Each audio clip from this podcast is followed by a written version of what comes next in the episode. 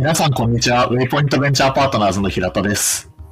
ゼロワンブースターキャピタルの立山です。リープは中四国北九州エリアを中心に地方で事業の立ち上げに挑む起業家や地域の事業会社で新規事業の立ち上げにチャレンジする担当者の方に向けて主に地域のスタートアップトレンドやニュース、起業家や新規事業担当者、地域の支援者の方をお呼びしてのケースの深掘り等を緩く行っていく番組です。今回は第1回ということで、中四国エリアを中心に資金の出し手や行政の支援など、スタートアップエコシステムの現状について掘り下げていきます。今回は、あの、中四国のエコシステムについてということで、あの、はいざくっとスタートをしているわけなんですが、おーなんか、ゆるい感じでいきたいですね。いい感じでやりたいですよね。そうですね。いや、な、内容がこう結構あの、真面目じゃないですか。なんでこうなんかあの、固くというよりはこうなんか、なんかあの、こうなんかこんな感じがあるんだっていうところをこうなんか伝えたいですねと思ってそうま。ですすね。いや、まさに、あの、今年すごく中四国エリアだったりっていうところって、今までにないぐらい盛り上がりを見せた年だったのかなと思っているので、まあぜひなんか触れていただける人の数を増やしていきつつ、すげえ緩いんだけど、なんとなく聞いといてよかったなってなるような、ポッドキャストを目指せるとベストなのかなと思いながらやっております。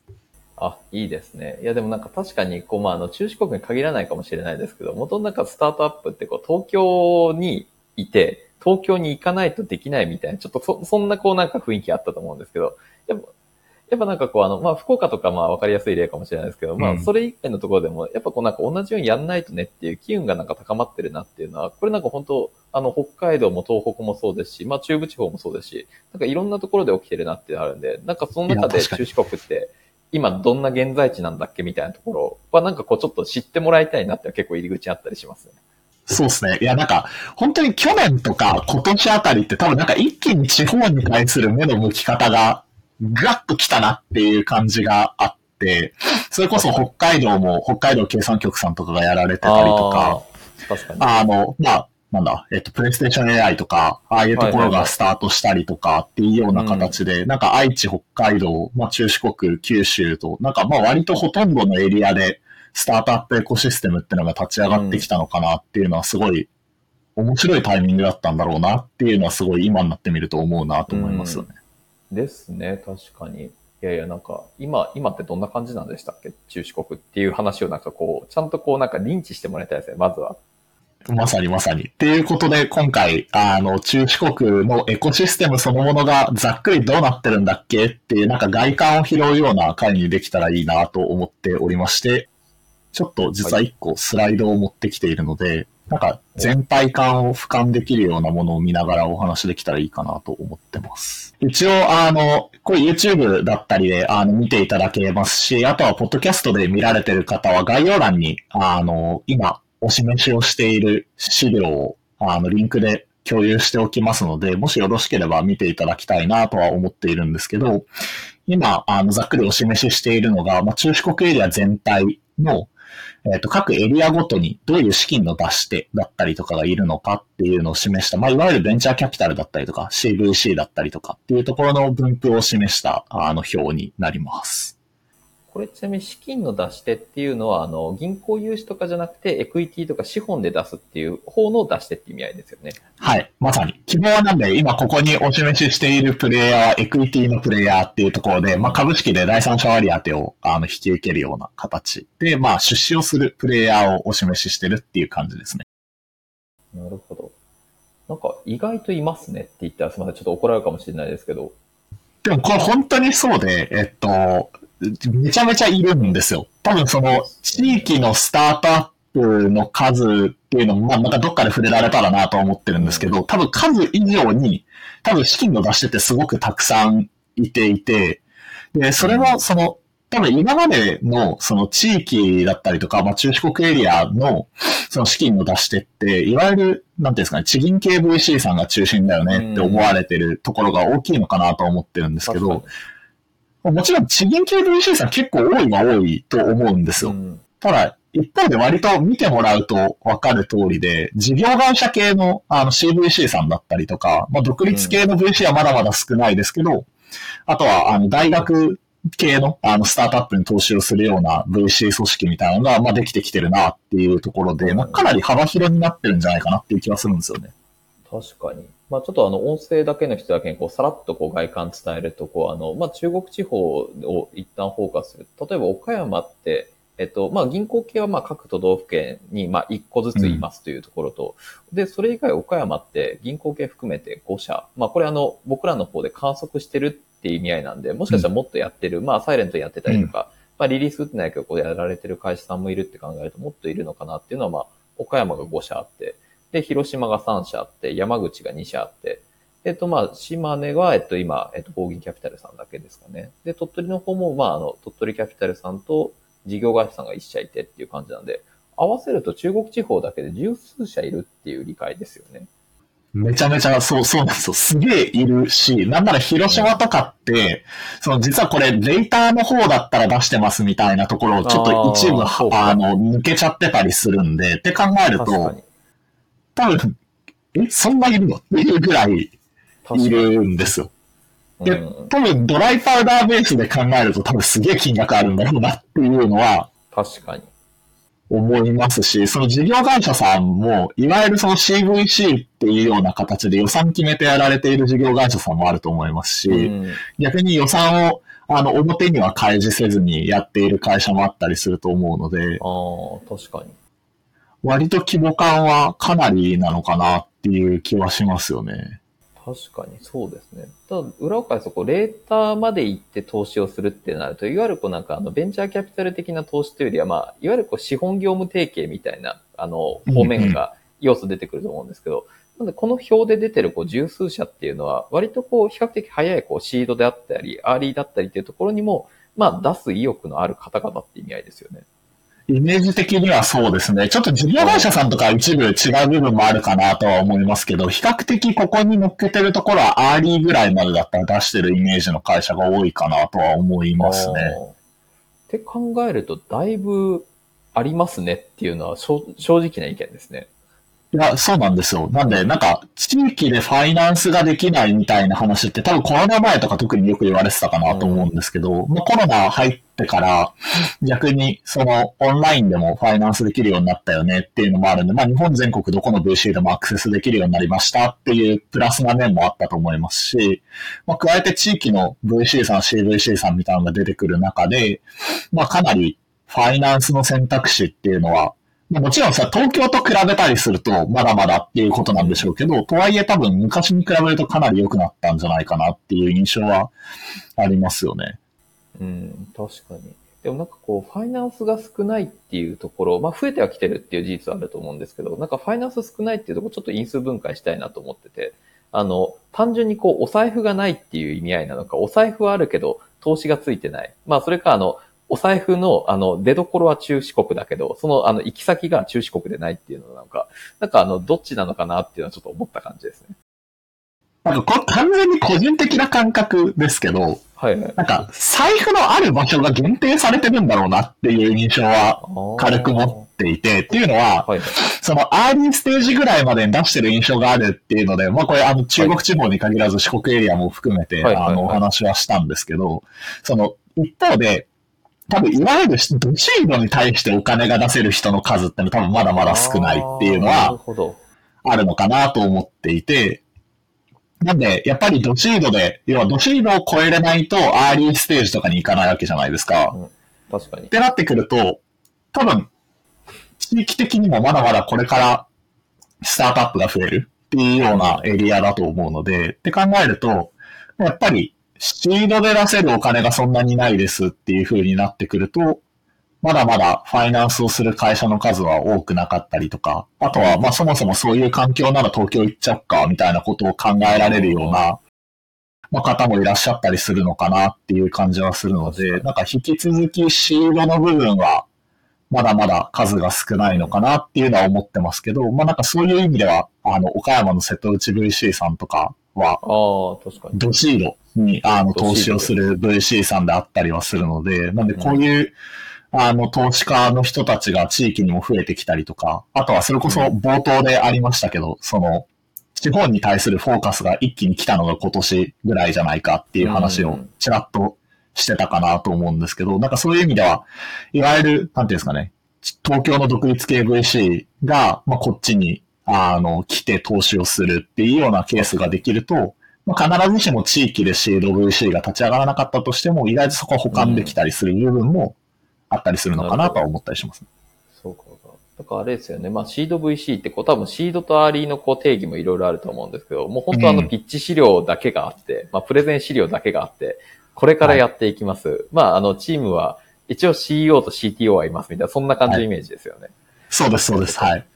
そこに対しての資金の出し手って意味だと、まあ、それこそ、まあ、東京だったら、こう、まあ、何社かこう、頭を、多分、同じ方がこのお店を切ると思うんですけど、はいはい、多分そうじゃない、そこを、じゃあ地域で思い浮かべようと思ったら、確かにいないか、まあ、言はするけど、まあ、大々的にそこをやってはいないっていう形になって、結果的にじゃあ、あの、投資受けようと思って、まあ、もしかしたら東京に行っているのかもしれないっていう仮説は確かにありますね。うんうん、いや、まさに。なんで、なんていうんですかね。なんか、そういうことがあるので、やっぱり特にシードって、その、これだけ VC がいるんだから、あえっと、シードまで降りてくれいいじゃねえかっていうふうに多分起業家の方は思われたりするのかなっていうところもあるような気はするんですけど、なんかこれもどっか別の回で話ができるといいのかなというか、うん、まあなんかゲストをお呼びしてお話できたらいいなと思ってるんですけど、ね、なんかいわゆるその CVC のあの、方々で言うと、多分どちらかというとその事業シナジーだったりとか、まあ連携することによって、なんかど、お互いの事業を加速できるみたいなところを狙われてると思うんで、なんでそういう意味で言うと多分シードで投資をするってすげえリスクが高いっていう、その事業連携におけるリスクが高いっていう、なんかシンプルにファイナンシャルなリターンとは別の軸で考えたときに、いや、そもそも今プレゼンしてもらってる事業がまるっきり変わるかもしれないんで、確かに。投資をさせてもらったけど、でも事業連携はできなかったよね、みたいになっちゃうから、やっぱりシードは厳しいよねっていうような、プレイヤーの方もいらっしゃると思うんで、なんかそういう意味で言うと、やっぱり各 VC の属性ごとに、なんかそういうどこが得意だったりとか、っていうところはあったり、逆にどこが不得意みたいなのもあるんだろうなと思っていて、なんか逆に多分大手企業の CVC とかであれば、多分01の立ち上げのところは連携できないかもしれないからちょっとタッチできないけど、逆にある程度事業も立ち上がってきたよねってなるんだったら、多分売って広めるみたいなところは逆に大手企業すごい強いポイントだと思うんで、確かにそうです、ね。なんかそういうところの連携をした方が、お互いにとってハッピーだよねっていうのはなんかあるんだろうなと思いますよね。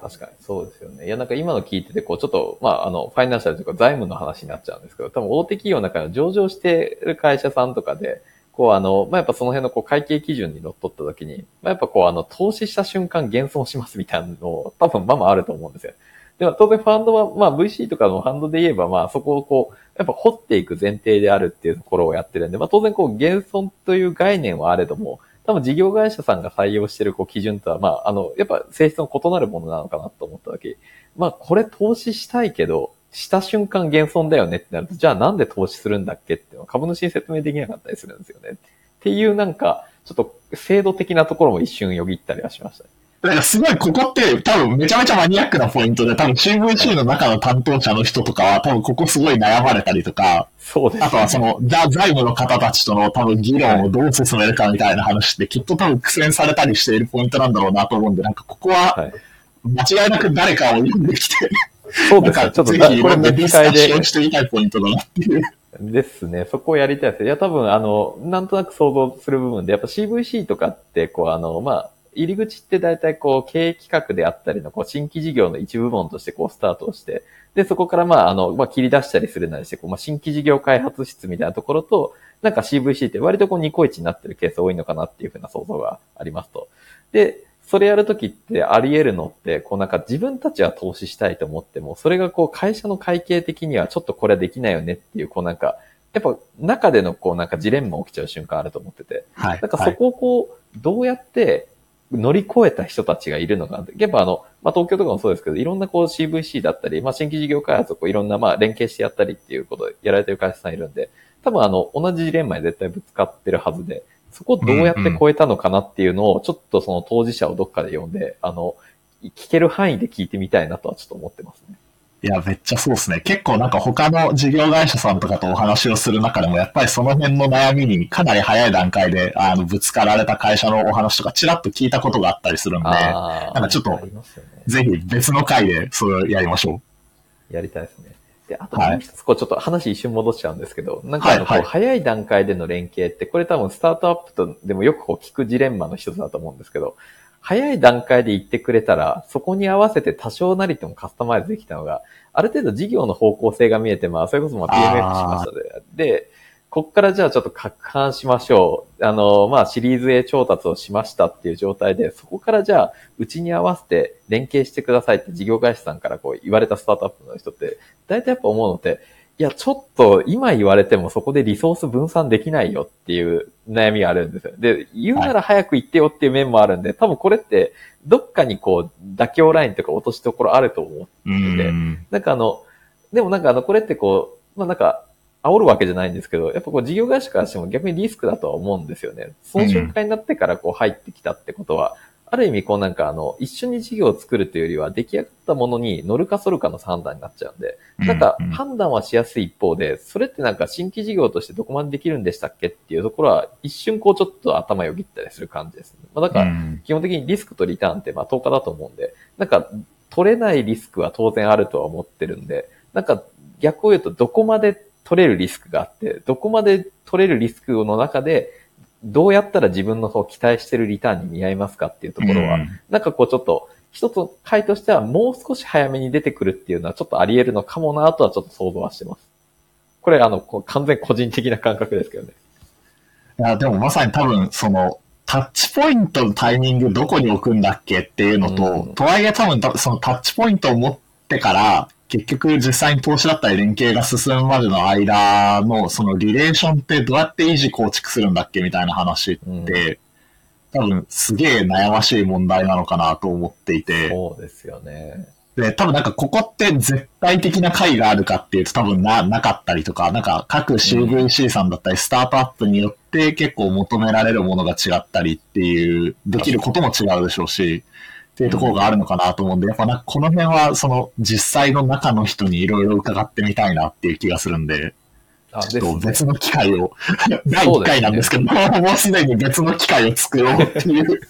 いや、あの、この話だけで多分1回2回回が成立しますね。全然成立します。全然成立する。全然成立しま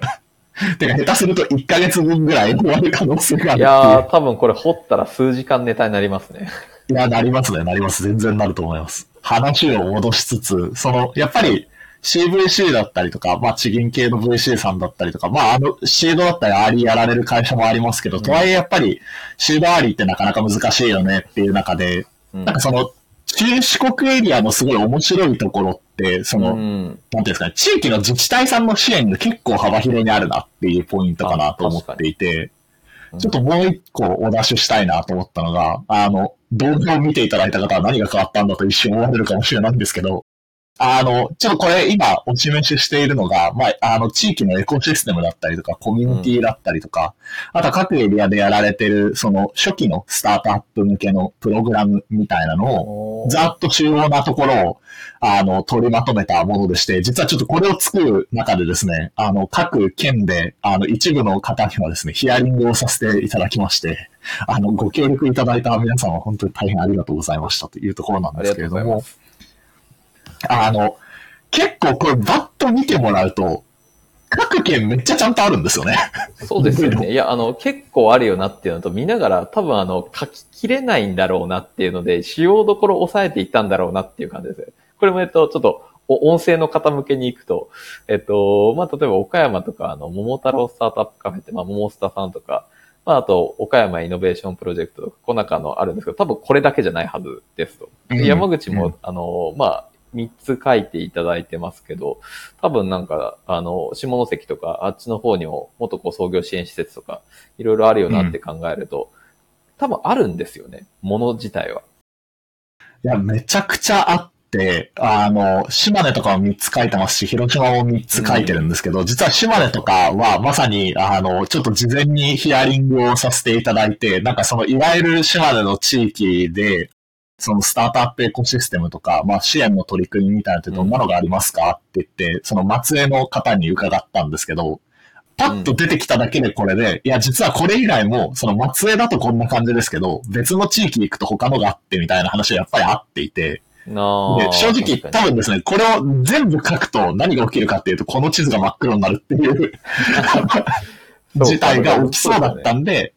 一旦主要どこだけ抑えたっていう感じなんですよ。で、なんか、それでいくと、結構多分どのエリアもすごい面白いのは、いわゆるそのシードだったりとか、創業間もない段階から支援するような取り組みが逆に、その行政だったりとかエコシステム側ではあるなっていうところがあっていて、割とその VC ってなかなか、あの、このエリアにいる VC だとシードきついよねみたいな話がちらっとあったかなとは思いつつも、とはいえこのプログラムの中に、いわゆるこのエリアの VC さんが関わってたりはするんですよ。うん、なんで、そういう意味では、なんかそのシードだから、えっと、地域の VC との接点が取れないっていうことも多分ないだろうし、うん、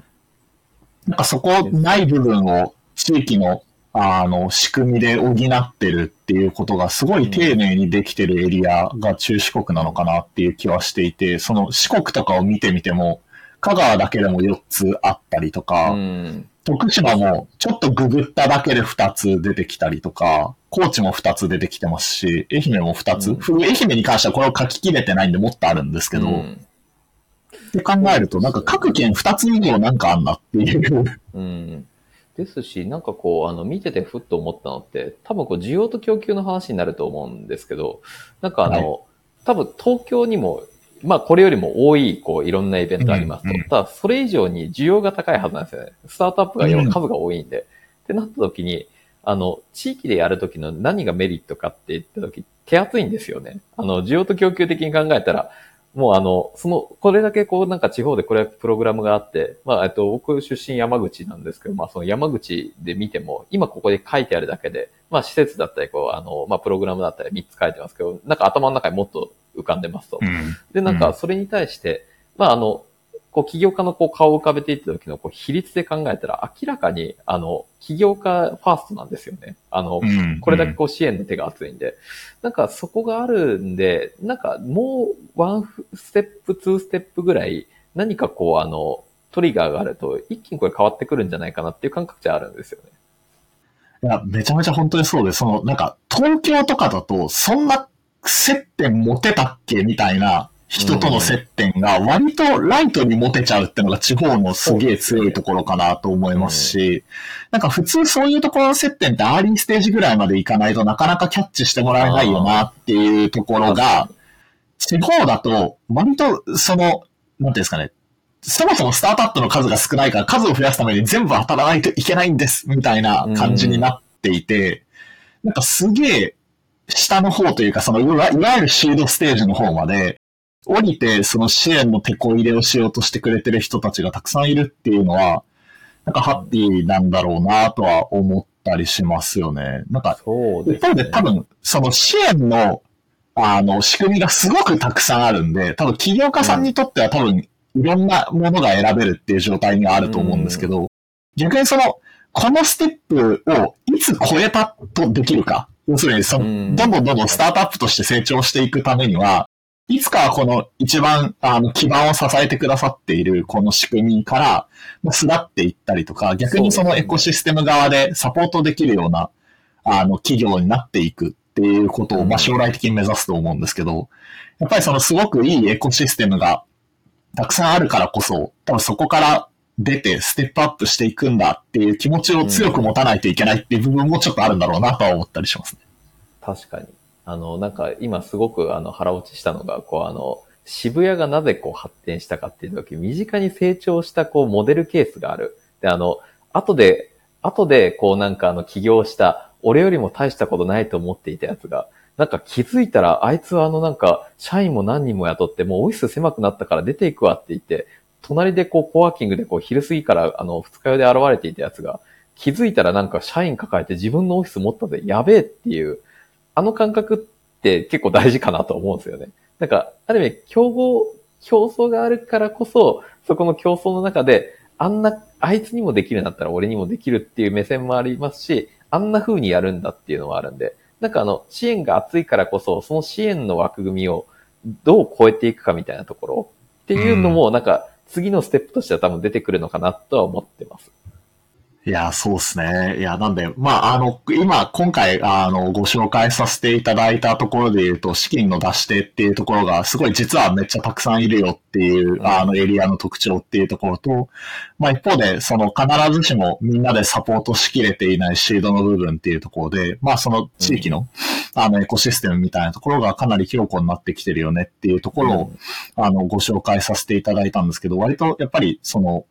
地域のスタートアップエコシステムっていうと、北海道だったり愛知だったり、まあ大阪、京都、福岡っていうイメージがすごく強いと思うんですけど、まあ中四国エリアも、あの、徐々に徐々に大きくなってきているぞというところで、あの、ぜひ、あの、今後もですね、中四国エリアと北九州エリアを中心にいろいろとご紹介していきますので、あの、ぜひご注目をいただければなと、はい、思っております。じゃあ、えっと、まあ、じゃあ今回は、えっと、テーマですね。まあ、第1回っていうことで、まあ、今のこうなんか中四国エリア中心にした、まあ、なんかこう現状についてっていうところでお話をさせていただいて、一旦こう第1回はこれにてというところで、まあ、よろしければこうチャンネルのフォローと概要欄にあるツイッターのフォローなどもお願いいたします。と言いながら、ちょっと私がまだあのツイッターをあの全然動かしてないんで、ちょっと動かさないといけない早く動かしてください。そうですね。ちょっと、ちょっと動かします。はい。なんで、はい。というわけなので、このチャンネルフォローと、まあ、ツイッターのフォローもよろしくお願いします。で、また、あの、ご意見であったりとか、こう、取り扱ってほしいテーマとか、あの、概要欄にあるフォームの方から受け付けていますので、あの、ぜひお送りいただければ、あの、ここも参考にしながらテーマをこうなんか決めていけたらなと思っております。じゃあ、それではまた次回お会いいたしましょう。